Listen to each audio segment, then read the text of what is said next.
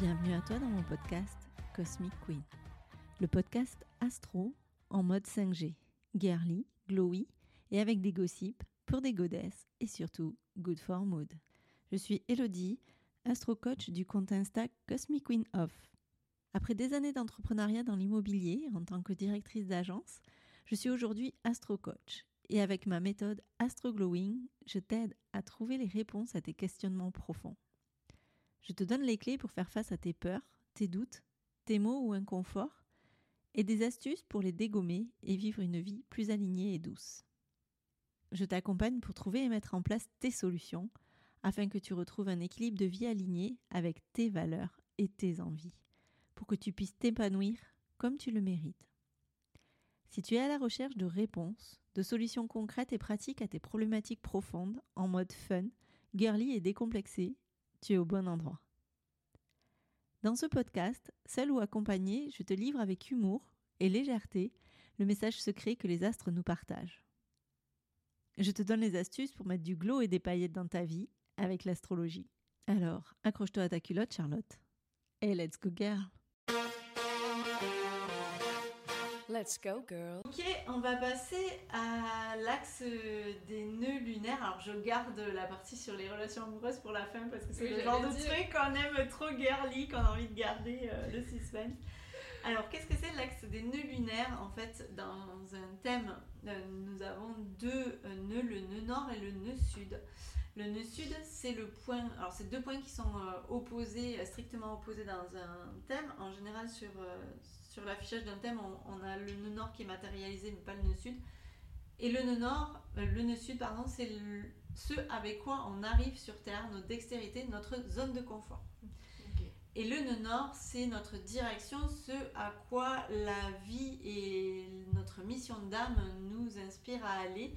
Donc c'est ce chemin que l'on peut faire plus ou moins naturellement, plus ou moins difficilement. Et en fait, si on ne suit pas ce chemin de manière naturelle, parce que euh, ben, parfois euh, la vie nous invite à rester dans une zone de confort, nos peurs prennent plus de place, la vie va venir nous mettre sur le chemin différentes étapes pour nous dire hey, psst, il faudrait que tu ailles vers ton euh, nœud nord. Ces étapes vont avancer dans l'âge. Il va y en avoir les premières dans la petite enfance, les secondes dans l'adolescence et les dernières dans la vie d'adulte. Les messages seront de plus en plus gros et de plus en plus forts et des fois de plus en plus bruts si on n'a pas envie de comprendre le message et si l'âme juge important que l'on fasse vraiment ce chemin. Voilà, donc c'est un chemin de vie, c'est associé à ça. Donc toi, Amandine, tu as un nœud sud en cancer, un nœud nord capricorne, nœud sud cancer qui va être conjoint avec ta lune et donc en maison 8. Donc ça te, ça te donne des prédispositions, voilà, avoir des, des compétences liées à la sensibilité émotionnelle de la lune, on l'a vu, avoir une grande compassion pour tout ce qui est euh, famille, possiblement maintenant, mais dans tes vies euh, passées aussi avoir euh, peut-être une tendance à t'attacher émotionnellement parfois au passé et à la sécurité émotionnelle. Mais on t'invite donc du coup dans cette vie à évoluer et à s'éloigner de ce confort émotionnel.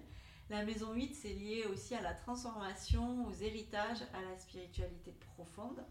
Donc cette conjonction avec la lune, là, elle va ren- renforcer l'importance de travailler sur les émotions profondes, guérir des blessures émotionnelles aussi, d'explorer les héritages, la sexualité d'une manière consciente et d'essayer d'apprendre à lâcher prise pour transformer un peu le schéma émotionnel limitant parfois pour aller dans une relation plus saine avec tout ce qui est notion de pouvoir et ressources partagées.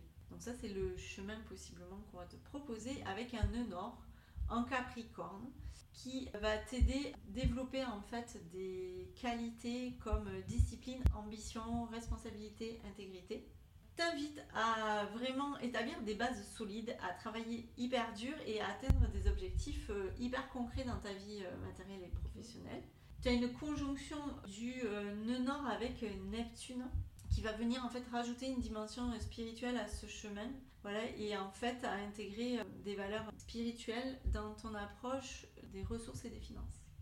L'idée, c'est d'essayer d'être consciente que tu peux peut-être des fois te faire des illusions ou des idéaux particuliers par rapport à l'argent et aux biens matériels et qu'en gardant en fait une, une approche spirituelle et équilibrée de cette prospérité et de cette sécurité, tu vas pouvoir asseoir ta sécurité émotionnelle. sortir en fait du confort du foyer pour aller prendre la place devant et d'avoir ce côté où tu quittes tout ce qui est ressources partagées pour avoir une ressource euh, indépendante et individualisée. Je quitte un peu mon cocon douillet finalement Mm. où on m'apporte ben, toutes les ressources dont je Mm. peux avoir. euh, Mm. bah, tu parlais Mm. beaucoup financière, euh, matérielle, mais je peux imaginer aussi émotionnel. hein, tu parlais aussi de ce côté émotionnel. Ouais, oui. Pour aussi euh, tendre vers cette partie de moi qui a peut-être envie d'être plus indépendante, plus libre. Et finalement, enfin, c'est une question aussi peut-être d'affirmation et Mm. d'oser. Oui. D'oser être vraiment qui je suis au fond et pas rester dans ce qu'on me propose, même si je pourrais. comment dire Ça pourrait me convenir. Enfin, je pourrais y Oui, trouver mon en fait, compte. C'est ça, c'est une zone de confort, le nœud sud, et le nord fait peur par moment. Ouais. Donc c'est cette Oui, parce qu'au final, je sais pas. Enfin, moi, je le tra- traduis comme ça pour moi aujourd'hui. Euh, des fois, ça me fait peur parce que je sais pas jusqu'où je pourrais aller. Mm. Mais en même temps, quels sont les pots cassés que je vais laisser derrière, euh, bah, notamment ce côté euh, familial, quoi. Oui. Voilà, à quel point je- ça va être euh, différent de la vie que j'ai. Enfin, de l'endroit dans, le- connu. dans le foyer, voilà, dans le Ouais, foyer dans lequel j'ai grandi, quoi. Exactement. Ouais. Est-ce qu'aujourd'hui tu sens qu'il y a des moments dans ta vie où on t'a proposé ce chemin de manière plus ou moins aisée pour toi? Bah, après, quand je suis partie vivre au Japon, euh, déjà, euh, je veux dire, je pouvais compter que sur moi. hein. moi, j'étais avec mon ex, mais je veux dire, je pouvais compter que sur moi. Il y avait personne qui, pour me dire euh, tout va bien se passer, quoi. Après, euh, le fait là, c'est pareil. Quand je suis revenue vivre à Toulouse, je me suis dit, bah, vas-y, je vais faire mes formations tranquille. Je sais pas où je vais, mais j'y vais. Je pense que ça en fait partie aussi. Et, euh, Complètement. Moi, je l'analyse du point de vue de ce que je te connais. C'est aussi Oui. d'avoir quitté euh, le confort euh, du salariat et, Ah oui, euh, et la ressource euh, autour de ce côté ça, euh, salarié dans le, dans le cadre douillet d'une Ouais. entreprise pour oser aller se lancer, euh, se jeter Ouais. à l'eau et devenir euh, sa propre ressource et sans être seul en fait, sans filer et sans se dire bah voilà, euh, demain euh, j'ai besoin de prendre euh, mes vacances, je vais poser mes congés, ou euh, je vais avoir un arrêt maladie, c'est pas grave. euh, voilà. C'est aussi cette notion de sécurité, de confort. Là où je me sens bien, où j'ai euh, mes ressources alimentées bah, par une entreprise, et de me dire je suis ma propre entreprise. Oui, non, mais t'as. En plus, regarde, si on revient vraiment à l'année dernière, au moment où j'ai vraiment créé officiellement Via DA, je savais que mon chômage terminait le 2 août. Euh, clairement, euh, je savais pas ce que j'allais me sortir comme salaire derrière. Qu'est-ce qui a fait le déclic? Bah, le besoin d'être euh, moi-même, en fait, tout simplement, de pouvoir. En fait, j'étais en collectivité, hein. J'étais juriste en collectivité, j'étais euh, orthorexique. Et ben, le fait que je sois tombée dans l'orthorexie, ça m'a obligé de me dire à un moment, t'arrêtes les conneries. Et par contre, tu t'assumes tel côté avec des formes ou pas des formes, quoi. Enfin, voilà. Mais après, moi, je le vois aussi de manière, euh, dans ce que je disais, il y a aussi cette sécurité et cette enveloppe qu'on met avec le poids de protection Ouais. et de choses.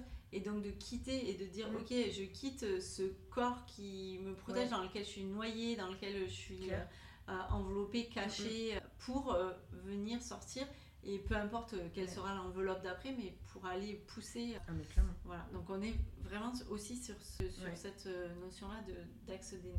Je dis toujours, l'astrologie prend du sens quand on est en train d'échanger avec le ressenti, parce que dire euh, possiblement ça a telle énergie, oui, euh, ça, ça prend du sens, mais comment est-ce que ça va se matérialiser? C'est là où à chaque fois ce sera euh, très différent. Donc pour Chloé, on a un axe des nœuds avec euh, un nœud sud en lion en maison 1. Alors Chloé a une maison 1 bien chargée. Et on a un axe, donc du coup un nœud nord à l'opposé en verso en maison 7. Ah, d'accord. Ah, euh, d'accord, ah tiens, d'accord. Le nœud nord en verso, ça encourage à se libérer de tout ce qui est convention sociale et de suivre euh, sa voie. Alors, ça peut générer la peur de la réaction des autres, de l'exclusion, de tout ce qui est peur de ne pas être accepté par la société, d'être marginalisé. C'est l'idée d'aller s'affirmer de manière indépendante, authentique. Cette, cette manière-là, elle peut être intimidante parce que ça implique aussi de peut-être sortir des sentiers battus euh, et de s'opposer à des normes établies. Voilà. Il y a une grosse remise en question à faire au niveau de la différence entre l'ego et l'identité, puisque le nœud sud en, lion, c'est quelque chose qui, euh, qui est un peu auto-centré, qui a ce côté euh, de euh, moi je brille, mais je brille, comme on disait tout à l'heure, en écrasant les autres. Et là, c'est l'idée de pouvoir aller briller, mais pour être au service des autres. Un équilibre en fait entre individualité et relation, entre l'expression de soi. Ça peut générer une petite peur euh, de s'engager aussi dans des relations euh, très équilibrées parce que peur de perdre une individualité ou peur de ne pas être aimé pour qui on est vraiment. Du coup, ça peut générer une petite dépendance émotionnelle. Et ça appelle aussi à venir contribuer à la collectivité. Et donc, venir contribuer à la collectivité peut engendrer la peur aussi de tout ce qui est responsabilité, impact sur les autres. Et donc, euh, peut-être potentiellement des fois euh, des petits euh, syndromes de l'imposteur et autres, j'en pense. Est-ce que ça te parle? Comment ça résonne? Des petits syndromes, tu veux? Des gros syndromes de l'imposteur? ne mesurons pas nos mots. Oui, oui, tout à fait. Le côté nœud nord, hein, c'est ça, le côté. Le nœud nord, c'est là où on va. Là où on va, le Où on est de- appelé à être, en fait. de- D'être un peu en dehors des codes de la société et tout, c'est ça. Hein? Oui, c'est ça. Casser les codes pour aller exprimer ton individualité dans, dans Ouais. le groupe. Ouais, ça c'est très fort, ça l'a toujours été et ça l'est beaucoup euh, encore, euh, encore maintenant. Et euh, j'ai toujours été un peu. Alors, quand j'étais plus jeune, ça se matérialisait par de l'insolence ou de ne, pas, ne pas supporter les règles, être toujours celle qui va défendre l'autre parce que c'est pas juste, hein, tu vois, être toujours dans, dans ça. Euh, parce que pour moi, je comprends pas euh, qu'il peut y avoir certaines règles qui sont absurdes. Je supporte pas l'absurdité. Et là, dans les règles, il y a beaucoup d'absurdité. Là, on est sur une énergie très verso. Défense du collectif. voilà, c'est ça. Et ça, je l'ai toujours été et je le suis encore beaucoup. Alors après, j'apprends aujourd'hui, justement, à. euh, J'apprends aujourd'hui à, à être un peu plus pour moi, enfin à regarder un peu plus pour moi. Parce que le fait de vouloir être toujours dans le collectif et défendre l'autre, parfois, bah, ça dessert, ça, ça dessert soi-même, quoi. Mm. Parce que euh, être en dehors des règles, c'est bien. Vouloir montrer ce que l'on est, c'est bien. Sauf que bah, si on joue pas aussi avec les règles, bah, ça nous dessert aussi. Donc j'apprends un peu à essayer de, de- de mesurer les deux. Mais du coup, ouais, je, je, je vois bien, oui, ce, ce fait de- d'être en dehors. euh, en dehors. Il y, a- cette idée aussi de, de dire, en fait, c'est. Parce que là, là, il y a une énergie euh, nœud nord, nœud sud qui. On fait des allers-retours entre les deux. C'est pour ça qu'il peut y avoir des fois des confusions. Mais là, il y a cette. On te propose vraiment l'idée d'aller justement prendre tout ce que tu as comme affirmation de toi, comme construction euh, particulière, comme individualité, et d'arriver à te dire et à euh, entériner le fait et à l'accepter que tu peux aller l'exprimer justement dans le groupe. Sans te noyer et pour amener euh, le groupe euh, avec toi. Je vais tenter de, de le faire. Je suis en plein dedans, Je donc pense, je pense ouais, que c'est des choses chemin. qui Mhm. vont, euh, qui vont euh, peut-être s'expandre et, euh, et voir le jour au fur et à mesure. euh. Je sens qu'il y a des choses qui prennent forme aujourd'hui. Donc je pense que si vous écoutez ce podcast, selon quand est-ce que vous l'écoutez, Des grandes choses euh, vont, euh, vont se ressortir, exactement. Ouais. Et est-ce que tu as déjà vu euh, potentiellement euh, des événements ou des choses qui se sont passées euh, dans ta vie qui ont pu en fait essayer de vouloir t'amener euh, plus dans le groupe ou euh, peut-être à un moment de ta vie où tu pouvais avoir un cheminement peut-être des fois légèrement euh, auto-centré et te dire euh, quelque chose qui est venu un peu te cogner, te dire hop, sors le nez et va voir euh, euh, pour aller nourrir le collectif? Bah, je sais, je sais pas si ça a un lien, mais en tout cas, moi, dans... c'est ce que je disais dans le podcast. Moi, j'étais dans la mode, le luxe, dans le marketing, où c'est vraiment. euh, euh, j'étais dans le salariat, où c'est vraiment bah, centré sur son expansion professionnelle dans, dans la boîte. Et, euh, et c'est ouais, un peu sur soi. Et bah, du coup, j'ai tout envoyé valser parce que harcèlement moral, etc. Donc, du coup, je suis partie. Et aujourd'hui, ben, ouais, quand je suis partie, je me suis dit, ben non, moi je veux œuvrer pour les autres, je veux œuvrer pour. Euh, En fait, il y a eu vraiment cette. euh, quand j'ai. J'ai toujours ce truc où, euh, quand j'ai un peu claqué la porte, donc il y avait cette, euh, ce truc que je subissais en entreprise, et je me suis dit, mais en fait, euh, en fait j'en ai marre de, d'être. Enfin, d'être- en relation avec des personnes qui vont chipoter pour une robe ou un truc où ça paraît complètement de- débile. J'ai envie de quelque chose de plus grand ou qui inclut voilà où le bien-être est beaucoup plus important avec l'autre euh, être euh, être euh, ensemble alors que par exemple dans la mode de luxe c'est très très individuel c'est chacun pour soi c'est chacun se tire dans les pattes enfin je sais pas si ça peut représenter ou pas Oui, complètement. j'en ai rien Oui, oui. mais euh, c'est ce qui pourrait me venir là euh, de plus récent on va Ouais. dire Ouais, ouais, complètement. On va passer au sujet tant attendu. Oui. La côté love.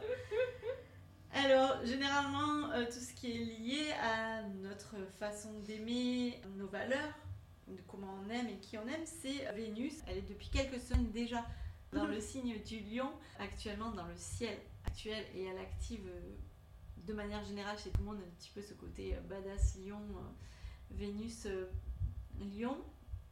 Et donc Vénus, vraiment, c'est celle qui incarne nos, nos relations amoureuses. Alors Amandine, tu as une Vénus qui est conjointe à Mercure et à Mars.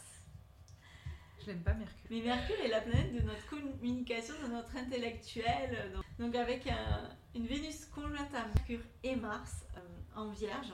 Et elle va être aussi en trigone. C'est une alliance, euh, c'est un match Tinder entre, avec Uranus et Neptune que tu as en Capricorne.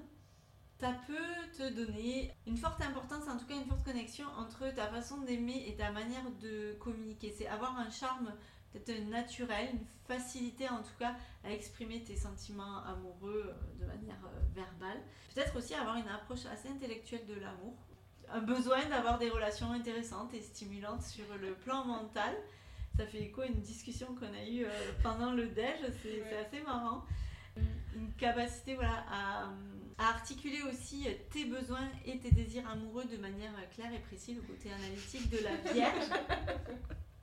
Ça peut donner aussi une, com- une combinaison vraiment puissante de l'amour et de la passion, passionné dans tes relations amoureuses, une forte énergie euh, sexuelle, une approche assez directe. Voilà, tu sais ce que tu veux. Être très audacieuse aussi dans la manière de t'exprimer euh, et de chercher cette connexion passionnée avec ton partenaire. Tu as quand même besoin d'une quête de sens quand même et d'évolution au travers de tes relations amoureuses, être attiré vraiment par des personnes intellectuellement stimulantes. Les voyages, bien sûr, les expériences et l'expansion euh, joueront un rôle important dans ces relations amoureuses. Besoin quand même aussi euh, d'originalité et d'indépendance. Tu es attiré par des personnes potentiellement uniques ou non conventionnelles, euh, en fait, qui défient un petit peu la norme euh, établie, qui vont aussi encourager ta liberté personnelle des personnes créatives, spirituelles, artistiques. Et tu as quand même besoin euh, d'une grosse stabilité émotionnelle et sécurité matérielle dans tes relations avec vraiment une structure et une base solide. Voilà, pour pouvoir, en fait, tu restes prudente dans l'engagement que tu vas prendre amoureux et pour, pour te poser, en fait, et accorder vraiment ta confiance. Et pour toi, fidélité, sécurité émotionnelle, c'est quand même euh, des bases assez euh, importantes. Est-ce que tu peux nous dire si ça te parle ou pas? Et ce que ça veut dire de toi? C'est la cerise sur. Euh, tu parles de fidélité, moi c'est ce que je dis et je n'arrive pas à comprendre les gens, tu vois. Moi je me dis, j'irai jamais tromper euh, mon mec tout simplement parce que si lui il devait le faire, jamais je lui pardonnerais et de toute façon, même moi si je vais le tromper, jamais je me pardonnerai. euh, clairement, et je n'arrive pas à comprendre les gens qui disent, moi je reviens avec lui, mais non, mais dégage, c'est pas possible. Euh, voilà, enfin pour moi, ça c'est euh, le respect, c'est la base du couple. Et après, tu parles, euh, on a eu la discussion tout à l'heure, mais effectivement, ce côté intellectuel qui est hyper important pour moi. J'ai besoin d'avoir des échanges profonds, j'ai mais euh, profonds, ok, au niveau des sentiments, des émotions, euh, mais au-delà. Enfin, il y a ce côté aussi culturel, il y a aussi voyage, et en même temps, il faut que ça soit léger. Enfin, faut, faut que ça soit léger, c'est pas genre en mode on va parler euh, politique H24, clairement j'en ai rien à foutre. Euh, mais il faut qu'il y ait euh, une, une vraie connexion. Une vraie connexion, crois que t'as parlé un peu de spiritualité aussi, Oui. qui est pour moi D'avoir hyper- une personne en fait qui soit euh, différente un peu et qui se démarque et qui a une ouverture euh, sur le monde Ouais. dans le côté euh, découverte euh, de- des cultures pour euh, t'accompagner dans tes voyages, mais ça. aussi sur euh, Ouais. la partie ouais, Mais spirituelle. clairement. Mais écoute, tu nous l'as pas- tu m'as pas dit, tiens, euh, je sais pas si t'avais prévu de le dire, avec quel, avec quel thème, quel signe je match le plus? Alors, on va faire une parenthèse sur les compatibilités amoureuses. C'est bien que tu l'introduises, mais en fait, si tu veux, dans le signe, dans, dans le zodiaque en général, il y a des compatibilités potentiellement existantes entre deux signes opposés complémentaires, puisque les signes ils marchent tous par deux. Et donc, euh, potentiellement, on peut penser que le lion va bien matcher avec le verso, puisque en fait, euh, le verso va nourrir le côté euh, ouverture sur le collectif Ouais. que le lion pourrait ne pas avoir en étant je fais des stéréotypes en étant autocentré ou euh, le verso va, va pouvoir s'affirmer un petit peu plus grâce à, à ce qu'il va apprendre du lion. Mais la problématique, vous l'avez vu, on l'a expérimenté depuis le début de cet épisode, c'est qu'en fait chaque personne est une alliance des douze signes. Donc oui, il va y avoir des signes, en tout cas des énergies qui vont mieux matcher et mieux communiquer entre elles. Mais encore une fois, c'est la situation dans laquelle vont se trouver les deux personnes au moment où elles vont rencontrer et ce que ça va faire avec le ciel actuel, les énergies euh, de chaque personne à ce moment-là et les énergies de naissance qui viennent jouer. Et donc tout ça va jouer dans la compatibilité. Donc oui, il va y avoir des signes qui vont potentiellement, en tout cas quand le signe est très fort, matcher ensemble. Mais encore une fois, la compatibilité amoureuse dans les signes du zodiaque, c'est pour se faire plaisir, pour s'amuser, pour passer du moment, un bon moment entre copines. Mais ça n'a rien de fondé, en tout cas profondément. Bien sûr que si on met quelqu'un euh, qui est extrêmement euh, vierge, avec un côté euh, très analytique, très pratique, très pragmatique, avec une personne qui incarne énormément, par exemple l'énergie Gémeaux, qui est tout dans la légèreté, dans aucun engagement, dans je multiplie toutes mes relations parce que j'ai envie d'échanger avec les autres, possiblement pas sur une grosse alliance entre les deux. Mais comme on n'est pas qu'une énergie, c'est vraiment la force de personnes qui se rencontrent et surtout on travaille et ce qu'on regarde des fois en astrologie c'est ce qu'on appelle la synastrie. Synastrie c'est de mettre deux thèmes en rapport l'un avec l'autre et voir quel écho ils peuvent faire l'un avec l'autre. Mais cette synastrie elle prendra une dimension très différente qu'on soit à un moment donné et que les thèmes de ces deux personnes-là vont faire des ponts avec le ciel actuel ou pas. Donc voilà. Donc la compatibilité amoureuse en astro, c'est un vaste sujet. Mais écoute, merci de défaire, on va dire, cette croyance euh, générale et de l'expliquer comme ça. Mais en tout cas, du coup, ça me rassure, je me dis que j'ai trouvé le bon. À partir du moment où toi tu sens que c'est le bon bah, et que ça résonne et que ça comble, et euh, voilà, c'est plus de voir euh, ce que ça comble aussi dans ta recherche et dans cette Vénus qui a ce besoin, voilà, très vierge d'être et, conjointe à Mercure qui est dans cet échange intellectuel, cette recherche d'échange, plutôt que de regarder tout le reste. C'était Alain qui disait que à partir du moment où on a 80% de choses qui sont bien et 20% qui vont moins bien, ben, on peut passer au-delà et euh, tout va bien. Par contre, quand on a 99% de choses qui vont très bien et une seule qui euh, nous tue, eh ben on est mort. Une seule, chose insupportable peut tuer 99% de la relation. 20% d'incompatibilité peuvent permettre 80% de compatibilité. Donc c'est vraiment à regarder dans un ensemble. Et quelque chose qui sera insupportable pour une personne restera insupportable, peu importe la compatibilité qu'on y met autour. C'était l'instant euh, sagesse philosophique. C'était l'instant quête de sens d'Amandine. Chloé qui a une Vénus de maison 12 en cancer qui fait une opposition à Uranus euh, et Neptune, qui sont tous les deux rétro. Alors, opposition, c'est plus compliqué de discuter, mais en même temps, un sextile à ta Lune et Mars. Donc ça crée une dynamique assez complexe dans tes relations amoureuses avec forte sensibilité émotionnelle, recherche de sensibilité émotionnelle très profonde, très réceptif sur le plan émotionnel, capacité vraiment à comprendre l'émotion de l'autre, à te connecter à un niveau émotionnel assez fort. Tu vas peut-être rechercher du coup beaucoup plus d'intimité émotionnelle et de sécurité dans tes relations tu vas avoir quand même un besoin de liberté hyper fort et d'indépendance. L'opposition en fait entre Vénus et Uranus, c'est cet écart entre voilà, la liberté, cette indépendance, être attiré aussi par des partenaires potentiellement non conventionnels, plutôt imprévisibles, qui vont te stimuler intellectuellement. Tu vas rechercher peut-être des relations qui vont te permettre de t'exprimer aussi de manière euh, authentique et qui vont avoir une certaine dose de spontanéité, capacité au changement aussi.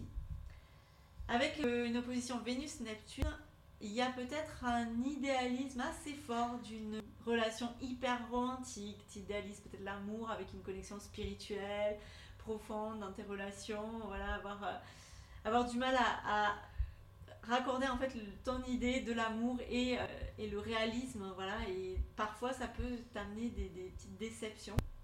Il y a un, sextile entre Vénus et une lune qui va te donner une facilité à par contre établir cette harmonie émotionnelle quand tu es dans une relation, tu vas vraiment arriver avec euh, avoir cette, cette, grande attention là, du détail dont on parlait, à être attentive bah, du coup aux besoins de ton partenaire. Donc il va être chanceux, celui qui va tomber euh, dans les mains de Chloé, pour euh, créer un environnement harmonieux qui va soutenir votre relation amoureuse. Par contre, quand tu vas y être dedans, tu vas la nourrir, prendre tous ces détails, cette attention que tu vas avoir à l'autre. Le dernier aspect entre Vénus et Mars, qui est un sextile qui met vraiment un accent très fort sur tout ce qui va être euh, sensualité Besoin de sécurité aussi et de confort dans tes relations amoureuses. Un grand attrait pour tout ce qui va être plaisir sensoriel, connexion profonde et durable avec Chérie Chérie. Je te laisse nous faire part de ce que ça a bien évoqué chez toi, ou pas? Euh, ben si, si, après euh, j'aime bien le fait, euh, cette connexion émotionnelle que je sais établir et prendre en compte, etc., qui m'a beaucoup desservi, puisque euh, bah, des fois bah, le fait de prendre en compte l'autre énormément peut euh, se faire oublier soi-même énormément aussi. Euh, donc ça, j'en ai payé les frais et maintenant, euh, en tout cas, j'en ai conscience. Après, est-ce que c'est rétabli ou pas, je ne sais pas, mais c'est un travail perpétuel. hein. Mais en tout cas, ça, j'en ai pris conscience. Et après, oui, tout ce que tu as dit, hein, sensualité, sécurité aussi, mais indépendance, un lien fort. Ouais, je reconnais beaucoup. et l'idéalisme surtout. Ça, c'est lié à Neptune. Neptune, euh, on l'a dit, qui est rétrograde, donc qui regarde vers l'intérieur, et c'est ce côté un peu monde du rêve, hein, Neptune. hein, c'est la planète qui gouverne le poisson, donc on est dans quelque chose de d'assez idéalisé et romantique du coup puisqu'il fait cet aspect avec, euh, avec ta Vénus. Mais c'est surtout en plus que tu dis euh, le côté non conventionnel et l'idéalisme, c'est un peu aussi contradictoire parce que ça laisse place à beaucoup de spontanéité, de découverte, de, euh, d'exploration de l'inconnu un peu. Et en même temps, en ayant ce, ce petit truc idéaliste derrière, donc est-ce que j'arrive à lâcher le contrôle, lâcher prise sur euh, m'ouvrir, ou est-ce que je garde cet idéalisme derrière? Et euh, du coup, euh, oui, c'est intéressant tout ça, dis-moi. Voilà, on a fait le tour euh, des, sujets et des points que je voulais aborder avec vous euh, dans vos thèmes respectifs, arriver à montrer aussi cette différence euh, forte entre deux personnes natives du même signe qui ont des placements bien différents.